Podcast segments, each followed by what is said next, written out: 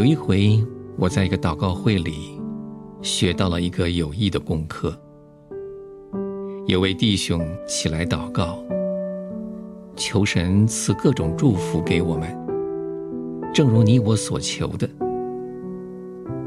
他也为着已经得到的感谢神，正如你我所感谢的。但是在他结束的时候，他加上了一个奇异的请求。他说：“哦，主啊，撑住我们。是的，主啊，在我们所靠的每一边撑住我们。”亲爱的朋友，你有没有可以靠的呢？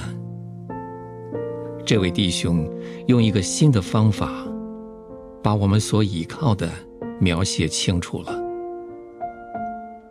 他对我们所倚靠的主有了新的亮光，他也把这个亮光介绍给我们了。